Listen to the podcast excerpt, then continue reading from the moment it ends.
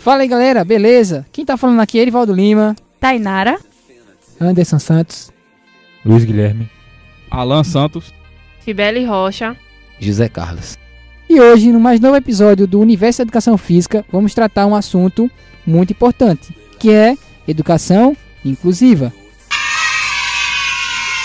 E para começar esse tema, a gente precisa primeiro entender o que é educação inclusiva, ter a definição sobre educação inclusiva, que será, no caso, nossa amiga Tainara que vai puxar aqui sobre o termo educação inclusiva.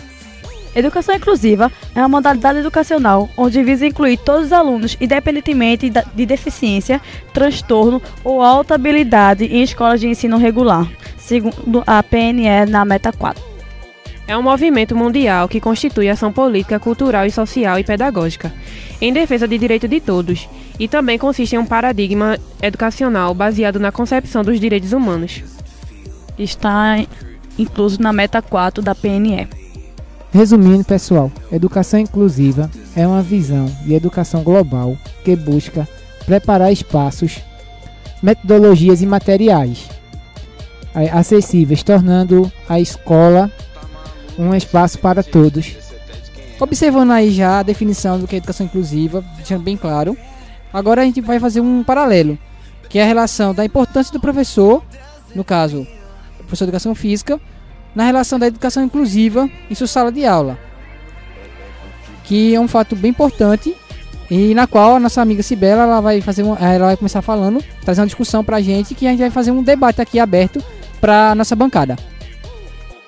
É de grande importância os professores estarem preparados para incluir as crianças nas aulas práticas e pensar que é totalmente diferente incluir e adaptar, porque adaptar vai limitar aquela criança a que a por exemplo, no esporte, ela se, faça algo diferente de todas as crianças. E é algo legal fazer com que ela se sinta não diferente das outras crianças, e sim que todos possam trabalhar de maneira igualitária. Na sala de aula, o professor tem o papel de ser mediador com esse processo. E fora da sala de aula, cabe a, aos gestores, ao diretor, porque lembrando que o aluno não é só um deficiente na sala de aula, também é deficiente fora, é deficiente no auditório, na, no refeitório. Então cabe aos diretores fazer projetos, fazerem alguma coisa de ação social para poder é, incluir o aluno não só na sala de aula, mas sim no, no convívio escolar. E lembrando que quando a gente fala de inclusão, não é só do deficiente, mas também dos que têm transtorno e daqueles superdotados trazendo assim a, o paralelo né, da importância do professor, da relação da educação inclusiva, na qual a adaptação é, é observada pelo ponto de vista da pessoa que tem deficiência, um exemplo, é um ato excludente, porque no qual vai trazer para a, a aula para o professor a responsabilidade de que para fazer executar aquela atividade, o professor tem que pensar ainda é, no, no pessoal e ainda fora isso pensar nela. Ela não vai se sentir inserida naquela atividade que ocorre bastante. É por isso que eu falei um ato excludente em relação a isso. E o que Carlinhos ressaltou aí sobre a relação do professor mediador do conhecimento, o professor tem que ter a noção em relação a essa situação e trazer de fato sim as políticas da, da educação inclusiva para a sala de aula, para fazer com que aquela atividade seja tratada de forma igualitária, segundo a nossa amiga Cibele falou. Só contemplando um pouco da fala de Erivaldo, que é um assunto delicado e o professor deve estar totalmente preparado, porque ele pode, em vez de auxiliar nessa inclusão do aluno, excluí-lo. Se ele pensar no, numa atividade que o aluno vá se sentir não, não especial não é bem a palavra, mas como se fosse um peso para o professor ter o, ter que, o trabalho de fazer uma atividade especificamente para ela. O professor tem que buscar uma atividade que essa inclusão seja imperceptível, de forma que o aluno esteja ali incluído, mas não seja tão perceptível que aquela atividade foi especialmente para que ele seja incluído na atividade. Isso que Guilherme traz é um ponto muito importante, porque a gente traz a questão do preparo do professor para em relação a esses alunos, porque quando está na sala de aula, a gente não sabe qual tipo de deficiência vai estar encontrando, qual tipo de transtorno que a gente vai estar encontrando, não sabe nem qual tipo de aluno que a gente vai estar lá. A gente tem que estar preparado para toda e qualquer situação. Pois é, isso também é um problema porque muitas vezes não é repassado para o professor com qual público ele estará trabalhando. E assim fica mais difícil ele saber como trazer a aula para aquele aluno, sendo que ele não sabe a especificidade que precisa.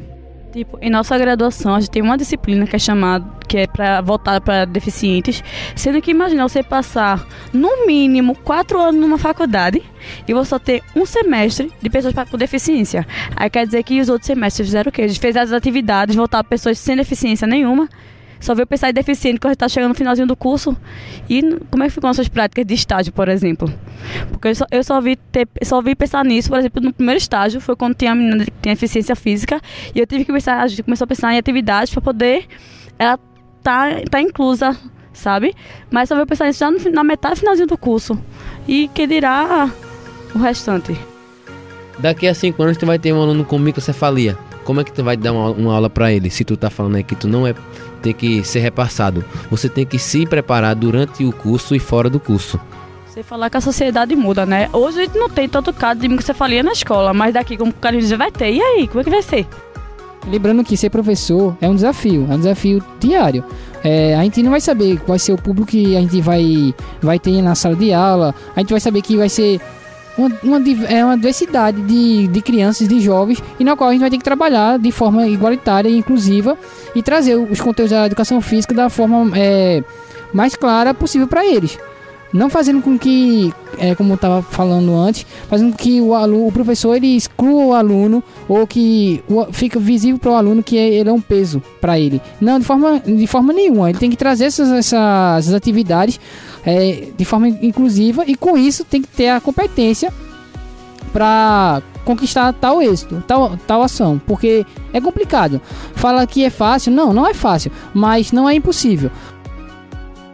Nem a escola também tá, tá preparada e não cabe a ao pro, é, ficar Único, tudo nas exclusivamente costas do pro professor. É, professor.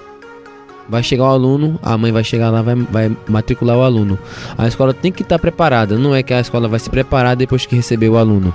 Não é que o professor vai se preparar depois que souber qual aluno vai ter. Vai ter que a escola tem que já ter um, um plano de ensino para poder englobar, incluir todos os alunos. Detalhe, pessoal, isso não só ocorre na escola.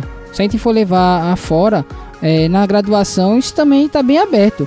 É, a gente já observa diversos casos já em que as, universidades aí pelo Brasil afora é, é, consegue trazer esse público para dentro e não sabe nem o que vai fazer, fica perdido. É a questão de acessibilidade e permanência do aluno na instituição, né? Justamente. Aí acaba a situação. É responsabilidade de quem? A relação da inclusão não é só de um professor, não é da escola, é da sociedade em geral. Então é por isso, se a gente ficar jogando a culpa para um lado para outro, não vai resolver nada. O que tem que acontecer é todo mundo se sentar e discutir essas ações e, e trabalhar em uma forma é, junta. Porque nessa forma junta, é, a gente pode se trazer na sala de aula a relação da educação inclusiva, fora da sala de aula, a relação é, do aluno com a sociedade e para quando ele chegar no ensino superior ou em outros ambientes, ele, ele perceba que a relação da educação inclusiva que ele estava vivenciando na sala de aula não só foi nessa sala de aula, mas sim em geral. É um pensamento que é, a gente tem que, tem que levar à frente por isso que a gente gravou esse episódio do, do, do Unidefcast, porque é uma, é uma coisa que a gente tem que refletir. Não só apenas é, a área pedagógica, mas sim em geral, a sociedade em geral. É uma, área, é uma parte que todo mundo tem que é, tirar a, a responsabilidade só de uma pessoa e si buscar, é, como posso dizer, buscar se qualificar para conseguir contemplar o, o tema que a gente abordou agora. Sem falar como o Carlinhos disse, que o professor ele é o intermediário na sala de aula. Se não for ele que mostre, pelo menos que guie o aluno para ó, dizer, por exemplo, tá nosso querido Alan, é nosso aluno para ser incluso na sala de aula. É verdade. Nosso querido transtorno deve ter atenção. Eu tenho muito. Até demais. Percebe-se. E, Claro, acho que e, até tipo, o eu não posso trazer uma atividade voltada para ele e esquecer dos outros alunos. Aí eu vou estar excluindo o restante da turma. Não, eu tenho que trazer uma atividade que caiba a todos, de forma que favoreça a sociabilização e mostrando que diferenças faz parte da sociedade e preparando até a turma de forma geral para o mundo lá fora, para a cidadania Isso é interessante porque faça com que o aluno se sinta incluso na sala de aula, por conta que, por exemplo, eu como tenho TDA, eu tive dificuldade numa das cadeiras. Eu reprovei, cheguei a reprovar uma cadeira três vezes por dificuldade de acompanhar um assunto, porque tinha um certo professor que e professora que eu até passei por mudei de horário e não consegui acompanhar por conta de rapidez, até que um dos professores percebeu esse rapaz aqui, eu acho que ele tem alguma dificuldade, ele não consegue prestar atenção na aula. Agora, às vezes, o que é que ela faz? Ela não, tipo, deixa incluso aqui. Não, vamos parar porque a Alan não tá prestando atenção. Vamos parar aqui do nada aqui e Vamos prestar botar atenção. tudo de novo. Vamos botar tudo de novo. Não, não precisa fazer espetáculo ou coisa do tipo. Mas ela pega, às vezes, percebe quando você não tá prestando atenção e pergunta: Alan, você entendeu?